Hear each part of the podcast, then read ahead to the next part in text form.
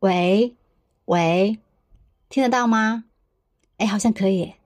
Hello，Hello，你好呀，我叫宋可以。这是我向宇宙发出的第十三封声音交友信。前两天我参加了一个关于性的工作坊，这是一个探讨女性私密话题的小组活动。经过疫情的洗礼，线下的聚会变得更为珍贵，而对性的探讨更是难得，所以大家都非常珍惜这个机会，拿出了自己的诚意。把那些从未示人的故事、感受，小心翼翼又有点激动的讲出来。尽管我们都没有喝酒，在活动结束以后，竟然有一点晕乎乎的那种开心的感觉，这给我一点启发。其实平时在做咨询的时候，我常常也会跟来访者探讨对方的性生活问题，这是评估一个人的身体、精神状态非常重要的关键点。但是那个交流是单向的，是围绕对方展开的。我不必也无需暴露我自己，所以没有什么特别的感受。这次活动不一样，这次活动是我第一次对外讲述自己，才感受到一种真正的开放和愉悦。我想，如果给更多人这样的机会，说不定能让更多人得到释放和理解。你呢？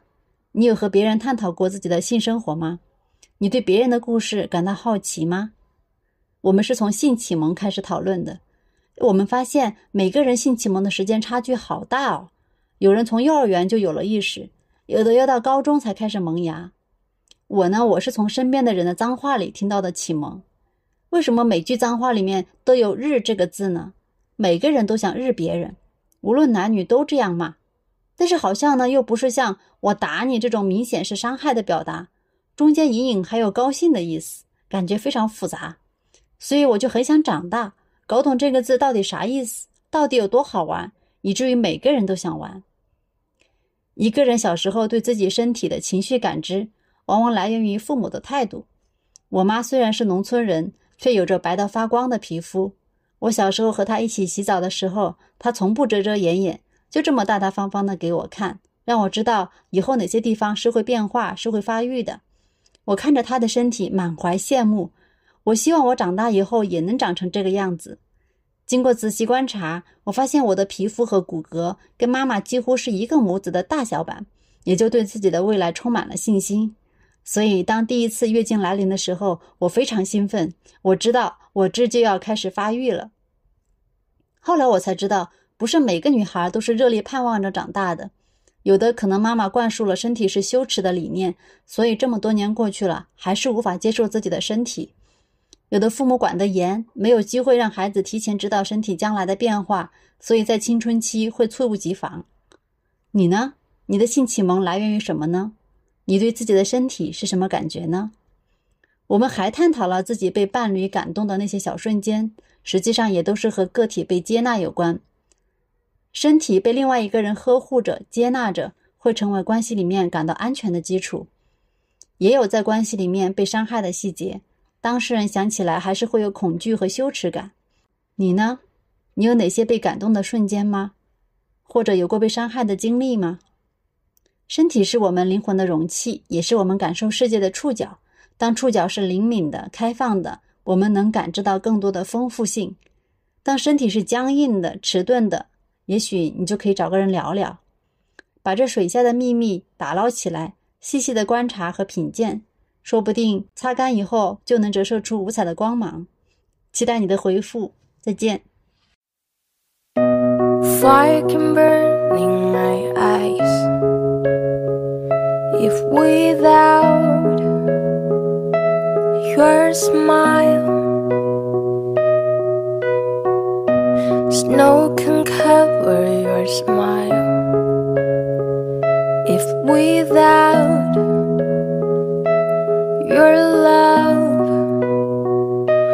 When you think of me I've gone too far i can reach into your heart.